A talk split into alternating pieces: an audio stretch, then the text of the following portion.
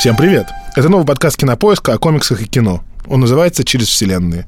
Меня зовут Василий Сонькин, я журналист и медиапродюсер, и я буду вашим проводником через вселенные. Меня зовут Иван Чернявский, я совладелец магазина комиксов «Чук и Гик». В этом подкасте мы будем обсуждать, как комиксы влияют на кино и сериалы, и как кино и сериалы влияют на комиксы. Почему супергерои стали главными персонажами массовой культуры, как меняется индустрия кино под влиянием комиксов, и что нужно знать, чтобы во всем этом многообразии не потеряться по дороге через вселенные, собственно. И один из самых популярных как раз персонажей, пришедших из мира комиксов в кино, который сейчас абсолютно везде, это Харли Квин, про которую в этом году вышел фильм «Хищные птицы», и не так давно вышел первый сезон мультсериала «Харли Квин», ориентированного на взрослую аудиторию. Первый сезон этого сериала уже сейчас можно посмотреть на кинопоиске HD, а второй сезон выйдет уже в апреле. Так быстро они приготовили сразу два сезона, что тоже говорит, кстати, о востребованности персонажа. И сегодня мы решили попробовать очертить место Харли Квин в массовой культуре, понять, как она пришла к своему нынешнему статусу, как ее роль менялась за годы, и вспомнить о том, что она на самом деле даже не совсем из комиксов к нам и пришла. Вася, мы перед тем, как готовить этот подкаст, с тобой разделили немножко обязанности, и я предложил тебе начать с мультиков да. про Харли Квин, и ты попытался посмотреть их со своей дочкой. Нет, я, к счастью, не собрался их смотреть со своей дочкой, но я такой, ну, у меня пятилетняя девочка, ей наверняка нужен какой-то эмпауэрмент, покажу ей какого-то, значит, нового прогрессивного персонажа. Но я решил посмотреть первую серию вечером после ужина, включил, и там в самом начале Харли Квин и Джокер оказываются на каком-то корабле, и они начинают людям ломать головы, как бы, типа, кости, мутить материться, ссориться в совершенно абьюзивной форме. Вечеринка закончена, г***! Теперь это мои бабки, так что свалите нах! Харли Квин, ты серьезно думаешь, что мы испугаемся подстилки Джокера? Так о чем это я? Может, ты уже заткнешься, и я продолжу? Я очень рад, что моя пятилетняя дочь это не увидела, потому что это не то, что должен видеть пятилетний ребенок. Но мультик оказался очень симпатичным, потому что это такой интересный взгляд на абьюзивные отношения и на то, как жертва не может из них вырваться, какие у этого есть циклы, и как, собственно, вот Харли это пытается сделать.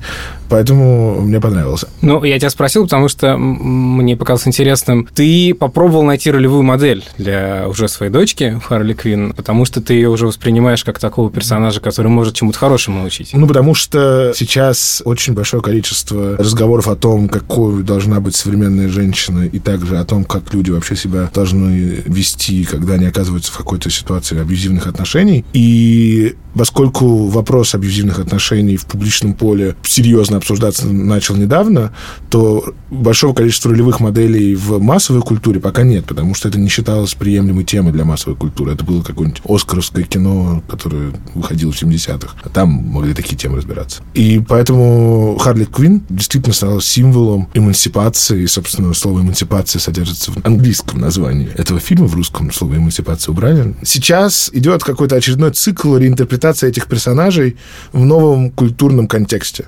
То есть персонажи всегда продукт своего времени. И вот она появилась в 92 году в мультике «Бэтмен Animated Series». Это период незадолго до ситуации, там, не знаю, с Биллом Клинтоном и Моникой Левински. Это, с другой стороны, момент какого-то экономического роста. То есть там много разных факторов, которые тоже формировали культуру. И, поправь меня, если я не прав, но она была девушкой Джокера, которая состояла с ним в созависимых отношениях, и, в общем-то, при этом считалась канонически злодейкой. Созависимый, поясни, пожалуйста. Она находилась в отношениях с Джокером, когда она не чувствовала себя без него, потому что он как бы внушил ей, что он ее создал и сформировал. Мне кажется, у нас началась наша первая постоянная рубрика «Глубоко копаем» с Василием Санькиным. Глубоко копаем. Ее придумали на самом деле просто, чтобы немножко разнообразить сцену, не было запланировано появление такого персонажа. В сценарии ее реплики, ее сцены говорил Джокер или его какие-то подручные, но просто сценаристу Полу Дини и художнику Брюсу Тиму показал, что надо немножечко оживить, добавить кого-то пестрого. И они взяли свою знакомую актрису Арлин Соркин, списали ее базовые атрибуты внешности, э, позвали ее озвучить этого персонажа, назвали персонажа похожим по звучанию именем Арлин Соркин, Харли Квин, и вставили ее в мультик просто как бы, ну, чтобы оживить один эпизод, потому что большинство эпизодов этого мультсериала, они были отдельными рассказами, и там на- начало и конец у каждой серии было. Кто общался с мистером Джей, должен был привыкнуть к боли. Как ты выносишь этого шута? Пойми меня правильно. Конфетка иногда бывает грубоват, но он любит меня. Правда. Еще бы не любить. Ты же как дверной коврик позволяешь вытирать об себя ноги. Я не дверной коврик. Или... А потом они, видимо, посмотрев уже готовую сборку, они поняли, что у них что-то есть такое неожиданное, несмотря на то, что они взяли это не из комикса, и начали интегрировать ее все больше и больше. То есть не то, чтобы она предвосхитила какие-то там социальные э, тектонические сдвиги, она появилась случайно. Она просто за эти годы, прошедшие с 92-го, впитывала в себя какие-то изменения в обществе и в культуре, и, наверное, отчасти поэтому она и занимает сейчас такое положение. Как говорил один из руководителей компании DC, что Харли Квинн теперь уже четвертая колонна, намекая на то, что вот у них есть три основных персонажа, Бэтмен, Супермен и Чудо-женщина, и что Харли Квинн в нулевые, там, в десятые стала их такой четвертой колонной, на которой держится это все. Так что это история о случайности, которая вдруг оказалась очень востребована и всем нужна. Но я тебя неспроста спрашивал про ролевую модель, потому что она не всегда была вот прям вот такой ролевой моделью для свободных эмансипированных женщин. И мне кажется, было бы интересно понять, как она оказалась в авангарде поп-культуры, где про нее знают, мне кажется, даже люди, которые не очень интересуются ни комиксами, ни фильмами. Ну, ровно поэтому название фильма изменили в Америке на Харли Квин Birds of Prey, потому что люди знают этого персонажа, и как бы продюсеры этого фильма знают, что таким образом они могут привлечь внимание. Это много говорит о прости господи, силе бренда. Да, но причем бренд это разрушительной силой, потому что я должен честно с самого начала признаться, что большую часть моего знакомства с Харли Квин, она меня безумно раздражала, потому что лет 5-7 назад она была в моем мире буквально везде. Я хорошо помню, как я пришел на пресс-показ фильма «Бэтмен против Супермена», где Харли Квин даже нету. И туда... О, боже мой, как было бы интересно посмотреть на Харли Квин в этом фильме. Прокатчики, как всегда они делали в тот период, они позвали косплееров. И пока мы ждали начала фильма, по холлу ходили косплееры, и я насчитал штук 7 Харли Квин. Они все были в разных костюмах, и каждый из этих костюмов был по той или иной причине канонический. И это пример просто пресс-показа. Что творилось на гик-фестивалях, на фестивалях с косплеем в начале десятых годов, объяснить сложно. Достаточно сказать, что у нас была такая шутка в индустрии комиксов, что мы хотели организовать свой собственный фестиваль без недостатков какого-то крупного конвента. И первое правило было, что мы запрещаем приходить в косплей Харли Квин, потому что ее невозможное количество на этих мероприятиях. Там либо Дэдпул, либо Харли Квин, и больше никого не это самое. А у меня такой вопрос. Тебе кажется, что это происходит потому, что персонаж визуально вызывает какую-то реакцию, или же потому, что люди как-то чувствуют связь с э, тем, какой опыт и какой контекст у персонажа, или же это просто с тем, что DC заваливала всех читателей комиксами про Харли Квин, и поэтому ее имя было на слуху, и если ты хотел набрать лайков на своем посте в Инстаграме для косплееров, то ты должен был одеться как Харли Квин, потому что люди лайкают то, что они знают. Слушай, давай попробуем частично апеллировать к хронологии того, что с ней происходило, потому что я честно скажу, что пока я готовился к подкасту, я для себя с удивлением открыл, что на самом деле про Харли Квин комиксов не так много, потому что она до 99 года в комиксах вообще не появлялась. Ее развивали в каких-то комикс-линейках, привязанных именно к мультфильму. То есть она была персонажем детского мультсериала, который показывали рано утром. И только в 99 году ее вводят в канон комиксный по причине популярности в мультике. Это на самом деле уникальная ситуация, потому что таких персонажей буквально раз-два и обчелся. Там, да, есть другой известный пример, это Лаура X23, которая есть в фильме «Логан». Это Я- дев- девочка Клонова. Она Потом появилась её- в мультфильме «Люди Икс Эволюция», и ее потом, глядя на реакцию фанатов, ее ввели в комикс, а из комиксов уже в кино достаточно быстро. Харли Квин долго была персонажем детских продуктов, и чуть меньше, чем через 10 лет после появления, ее ввели в основную линейку DC, которая всегда была ну, для аудитории там где-то 14-16+. Основные комиксы про Бэтмена редко предназначены для детей, то есть там монстры страшные, немножко крови и немножечко более откровенно одетых героинь, чем, возможно, в мультфильмах. И здесь-то происходит с Харли Квинн первое превращение, потому что это важный факт. Брюс Тим, художник, который я придумал, он человек, который блистательно рисует детские мультфильмы, но еще он блистательно рисует легко одетых женщин. И у него большая боль в жизни, что два этих увлечения плохо совместимы. Как бы он, он очень сильно боролся за то, чтобы как бы в некоторых эпизодах мультфильма Харли Квинн была хотя бы в ночнушке там и так далее. Говорил, ну, ночнушка будет непрозрачная, она будет красная, все будет нормально. И, соответственно, Харли Квинн как бы, получается, повзрослела вместе со зрителями этого мультика. И в комиксы она уже вошла, претендуя на звание секс-символа. И в начале нулевых она начала подвергаться такому явлению, как male gaze. Это когда мужчина рисует персонажа женщину и рисует ее, исходя из своих представлений о том, какой должна быть женщина, и часто в этой ситуации решая ее субъектности и превращая ее в объект. То есть излишне сексуализирует и ставит ее в положение, в которое настоящая женщина сама бы себе не поставила. Есть замечательный пример иллюстрации термина male. Это костюм Харли Квинн в фильме «Хищные птицы» и костюм Харли Квинн в фильме «Отряд самоубийц». Они для человека, который не очень смотрится одинаковые, но на самом деле в «Отряде самоубийц» она очень сексуализирована, она носит короткие нее- шорты. И более того, то, как ее показывали в трейлере, она там раздевалась и удивляла солдат. И это то, какой отпечаток она оставила у зрителей, которые слышали про этот фильм, но сам фильм не смотрели. Да, совершенно верно. И проблема как раз этих ранних комиксов нулевых в том, что там действительно это реально отвлекает. То есть там кроме Харли еще другие персонажи женщины, и они все обязательно поворачиваются к зрителю попой, они все постоянно переодеваются. То есть есть, например, такая проблема, два героя в комиксе, когда разговаривают, просто как это показать, да, скучно просто две говорящие главы на всю страницу. И есть два решения. Либо ты раскадровкой как-то хитро играешь, либо ты даешь героям какое-то бытовое занятие во время разговора. Например, они моют посуду или выносят мусор. В комиксах про Харли Квинн с большой вероятностью она будет переодеваться перед э, глазами читателя всячески и там менять од- одну одежду на другую, оставив в нижнем белье. Ну, Брюс Тим, когда ему удавалось дорваться до комиксов, он там тоже, то она, значит, в спальне почти в неглиже, то она- с нее там рубашечка спадает и так далее. В общем, она была жертвой этого Gaze очень долго, но уже в начале нулевых у нее появилась вот эта вот ее вечная такая роль, что она расстается с Джокером и идет к свободе. И вот это оттуда, Но при этом она оттуда делает исходит. это много раз и раз за разом, да? Не то чтобы прям много раз, но это всегда была центральная тема вот каждого нового какого-то длинного рассказа про нее, что она снова, значит, остается одна. Ну, она по сюжету сходится обратно с Джокером? Или это как-то просто новая история в каком-то параллельном контексте? Что я А. пытаюсь понять, она проходит ли через цикл проваливания в абьюзивные отношения, или же она просто все время вечно в процессе эмансипации и все? Да, она сходится с ним периодически, она пытается долго найти в нем отклик на свои чувства, э, но вот как раз, когда мы приближаемся к началу десятых, видимо, когда кинокомпания Warner Bros. понимает, что, а, им нужно снять фильм «Отряд самоубийц», б, в нем нет ни одного известного персонажа, с, им нужно вот эту свою четвертую колонну, да, каким-то образом играть, им нужен Харли Квинн в Надо кино. сказать, что наличие четвертой колонны, это, наверное, хорошо, на трех колоннах гораздо менее стабильно, мне кажется. Вещь должна Ну, видишь, как бы все так и есть. И уже в начале десятых очевидно, что внутри корпорации DC, в корпорации Warner Brothers, это же единое целое, есть директива, что, во-первых, Харли Квинн должна присоединиться к отряду самоубийц, и у нее должен быть новый дизайн, потому что мы в кино не покажем ее вот этот костюм Орликина из мультика, он не будет выглядеть естественно, поэтому мы ее, значит, сейчас переоденем.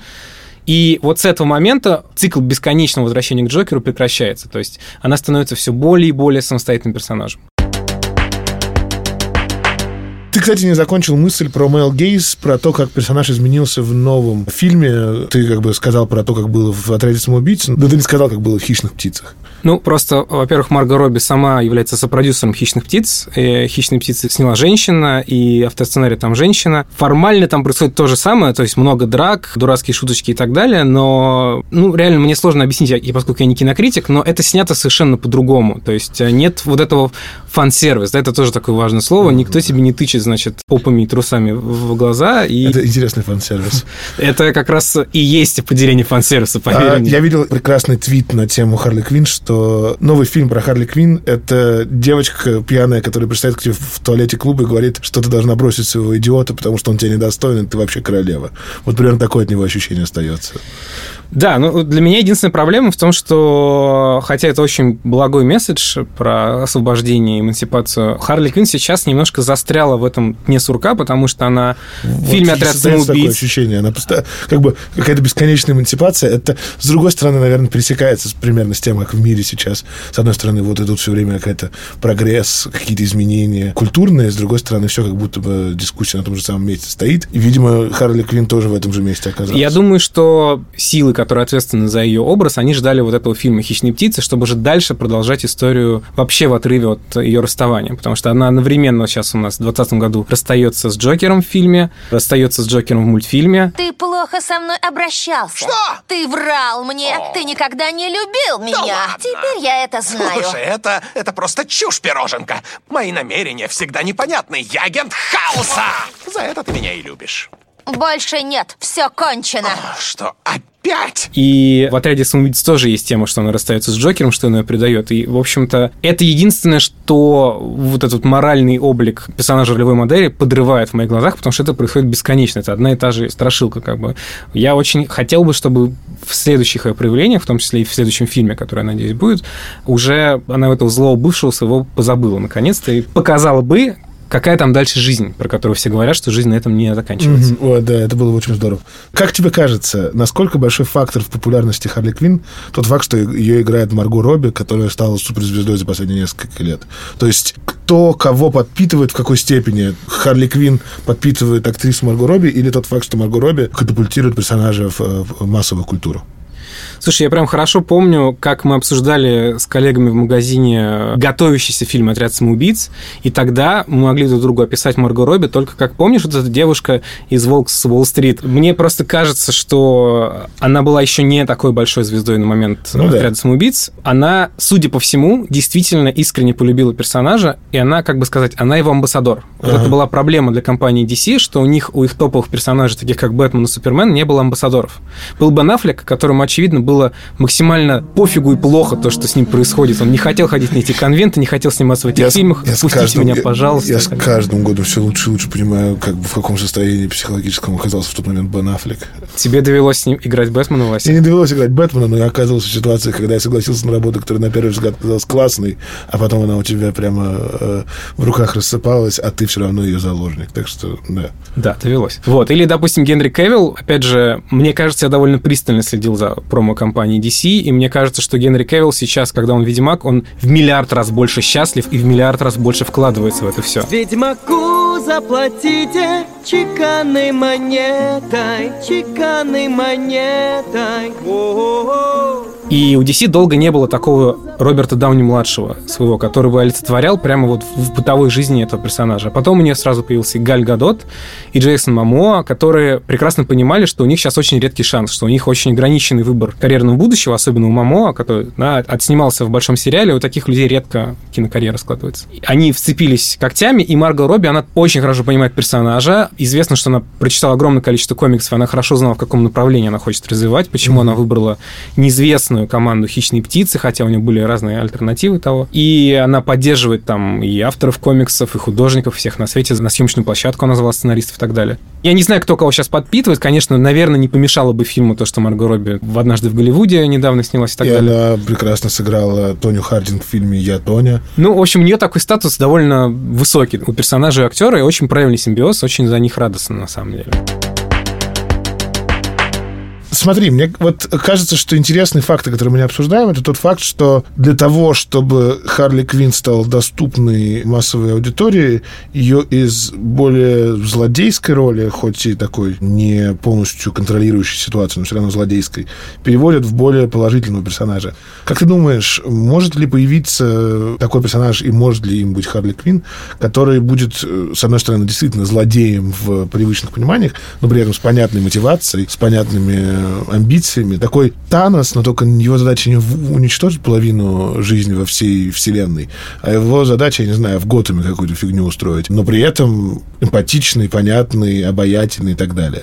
Я вот очень хотел бы увидеть персонажа, который, с одной стороны, конвенциально злодей, но с другой стороны, у него есть понятная мотивация в контексте травмы, и, может быть, задача его тоже помочь другим людям с травмой, просто не самым здоровым образом. Ну, это тебе либо Магнета, переживший Холокост, человек, который, значит, воюет с угнетателями и строит для своего народа землю обетованную. Либо тебе Киллмонгер из фильма «Черная пантера», вот эта вот его финальная речь про корабли, которые несли моих предков и так далее, и который считается самым ярким и актуальным злодеем Марвел, и все очень горюют, что он так быстро нас покинул. Такие персонажи, конечно, как будто есть. это когда-то кому-то мешало в фильмах по комиксам и в самих комиксах, если персонаж умер. Слушай, ну в фильмах пока все-таки, давай признаем, больше конечности какой-то, чем в комиксе. Я согласен, что в комиксах это проблема, но... Не знаю, мне не показалось, что там много конечностей. Сколько раз Локи умирал? Локи умирал, на самом деле, Трижды. Один минимум. или два раза, Трижды минимум. Трижды. Слушай, короче, с Харли Квинн действительно есть такая штука, что она появляется как однозначный злодей,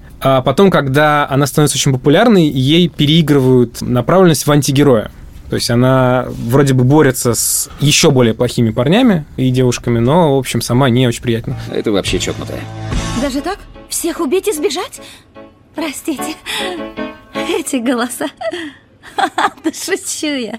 Они совсем не то сказали. Мне кажется, это объясняется штукой, которая очень глубоко сидит в американской культуре комиксов. У них же была очень долго цензура М. в комиксах. А В Типа как кодекс Хейза такой только для комиксов. Э, Комикс Code Authority это называлось. В 50-е годы появился такой комитет из учителей, педагогов и представителей Потому родительских что- комитетов. Потому что была моральная паника, потому что все думали, что дети читают комиксы, тупеют, Бы- становятся были, были сенатские слушания о том, и связана ли популярность комиксов с ростом подростковой Этот преступности. цикл происходит из раза в раз, конечно. Сенатские слушания показали, что нет связи между комиксами и преступностью, но массовая истерия началась, и был создан такой цензурный орган. И запрещалось показывать огнестрельное оружие, употребление наркотиков, оправдывать преступления, оправдывать преступников. Это привело к классному эффекту, что полностью уничтожило доминировавшие тогда жанры комиксов хорроров и криминальных комиксов. А супергеройские комиксы могли очень ловко проскочить, потому что они говорили, а у нас все не настоящее, а у нас лазеры, а у нас сумасшедшие ученые и так далее.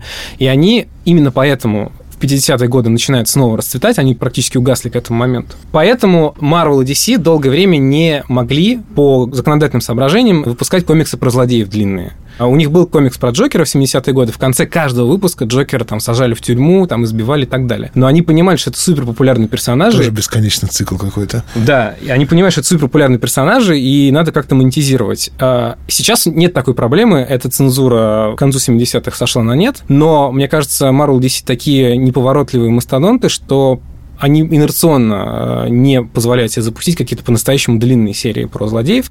И опять же, имея в виду то, что огромное количество мерчендайза по их фильмам направлено на детей, они, видимо, решают, что сначала они поставят Харли Квинн на сторону там, отряда самоубийц, которые, значит, негодяи, но это наши негодяи. А последние года четыре, может быть, Харли Квинн вообще, в принципе, практически супергерой. Типа такой неприятный, Супергероиня Ас- да, супергероиня неприятная, асоциальная, но как бы она уже на стороне хороших ребят, более-менее окончательная. И это очень забавно, что сейчас одновременно в комиксах она практически полностью положительный персонаж, в мультфильме она абсолютно отрицательный персонаж, стопроцентная злодейка. И в фильме «Хищные птицы» она необходимое зло, которое борется с а, абсолютным злом. Это очень редкий пример такого супергероя Шредингера, я бы сказал, который в разных состояниях одновременно существует.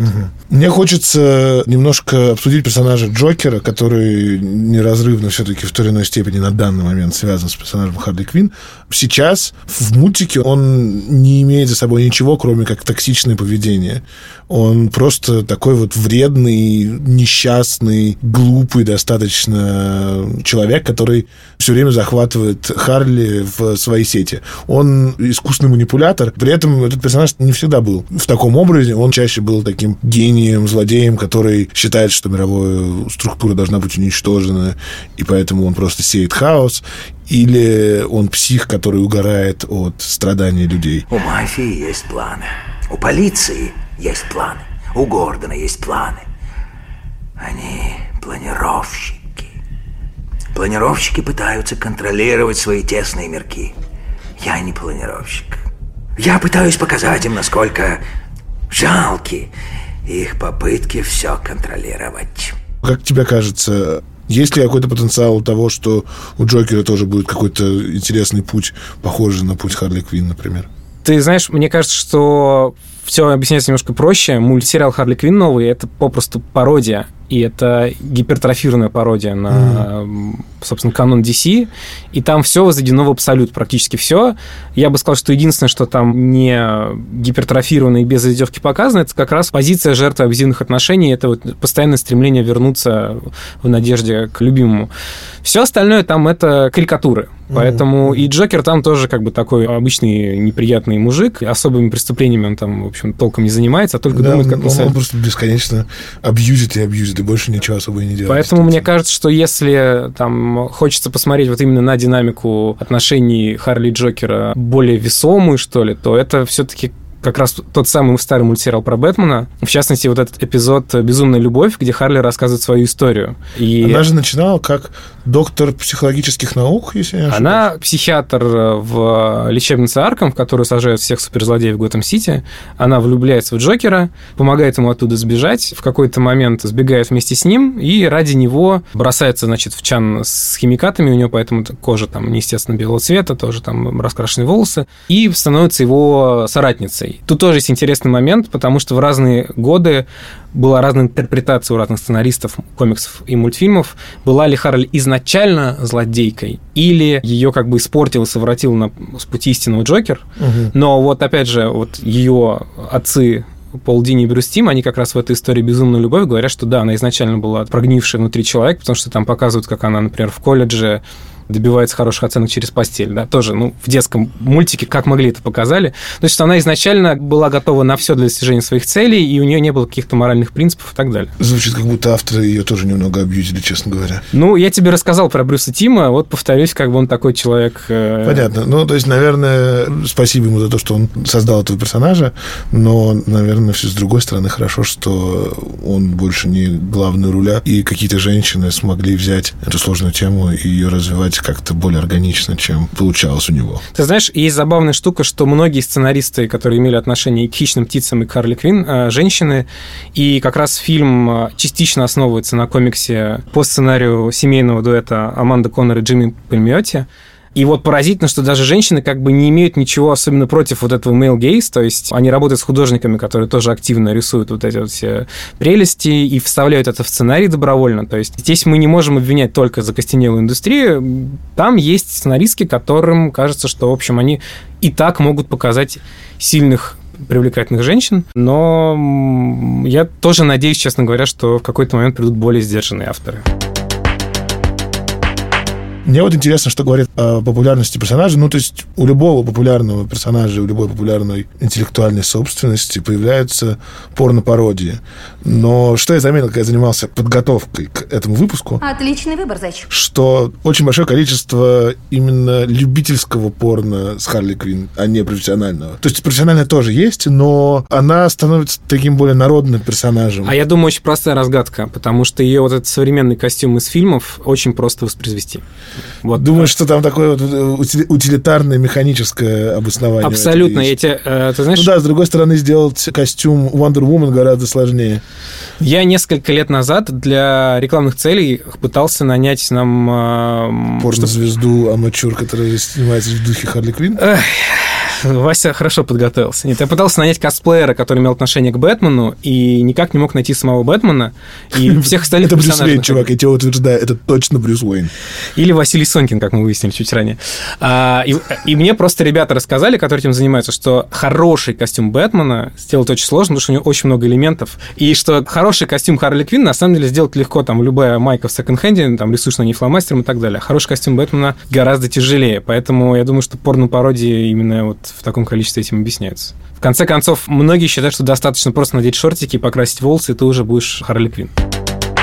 Скажи мне, а фильм тебе как понравился? Мне неожиданно фильм очень понравился, хотя я, насколько я понимаю, как и многие люди в соцсетях, был дезориентирован его маркетинговой компанией. Меня совершенно не привлекали трейлеры, постеры, все, что я видел. Меня тоже смущали дизайны персонажей. Я поясню, что почти все персонажи в фильме очень сильно изменены внешне, как uh-huh. бы довольно радикальные, и даже сценаристов комиксов это немножко смущало, но они потом высказались однозначно, что это не главное. Мне показалось, что это весело, задорно, очень хорошо поставлены драки, все живые, все смешные. И главное, что я для себя понял после этого фильма, что Харли Квинн в результате поразительным образом перестала меня раздражать. То есть ее действительно слишком много в мире поп-культуры вокруг, но я вижу какую-то положительную роль. Ну, и я- это шарм Марго Робби, я уверен. Да, она, я, она я- невероятно Я, я вижу, что начали, начали наполнять Харли Квинн каким-то действительно содержанием, а не просто, значит, ставить ее в какие-то красивые позы, как довольно долго было действительно в комиксах и мультфильмах. Охренеть! Это что, гиена в ванне? Я назвала его Брюс в честь милашки Брюса Уэйна.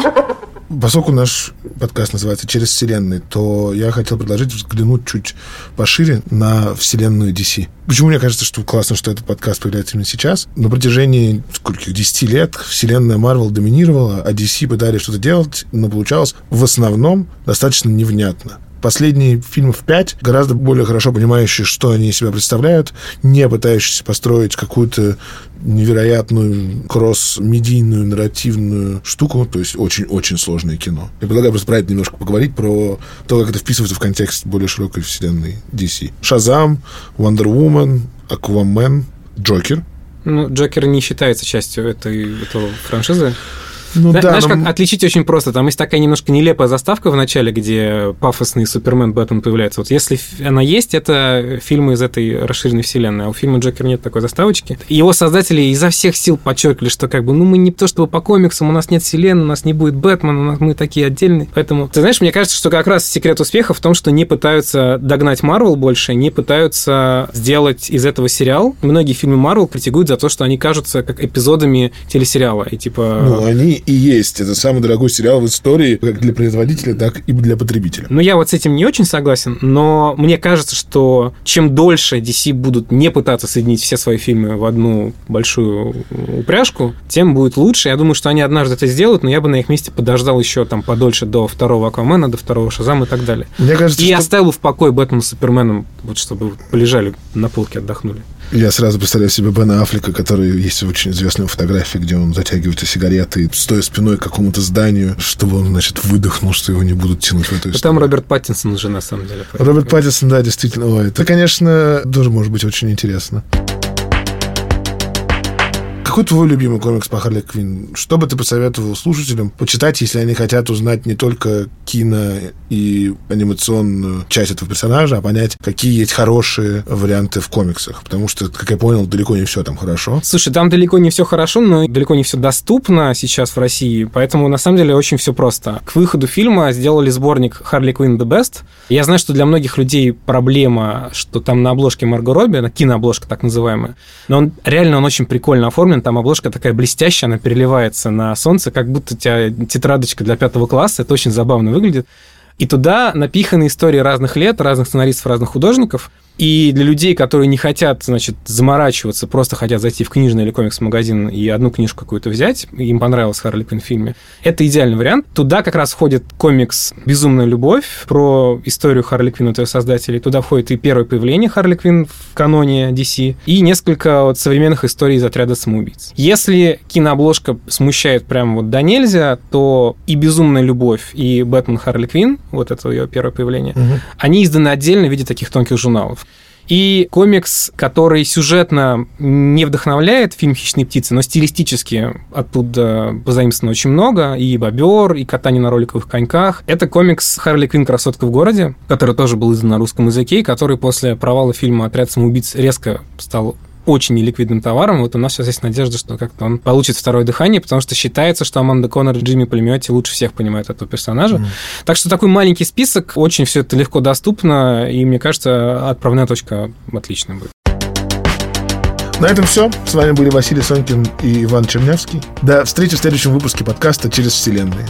На подкаст можно подписаться в iTunes, Яндекс.Музыки и Castbox, и мы очень ждем ваши отзывы, оценки и пожелания по теме будущих выпусков. Пишите нам на электронную почту подкаст собакакинопоиск.ру. Любые вопросы, связанные с кинокомиксами, телекомиксами, все, что вы хотели понять, узнать или обсудить. А мы постараемся на эти вопросы отвечать в будущих выпусках. А над этим эпизодом также работали звукорежиссер Ильдар Фаттахов, редактор Даулет Жанайдаров, продюсер Женя Молодцова, а также главный редактор кинопоиска Лиза Сурганова. До скорой встречи. Спасибо. Пока.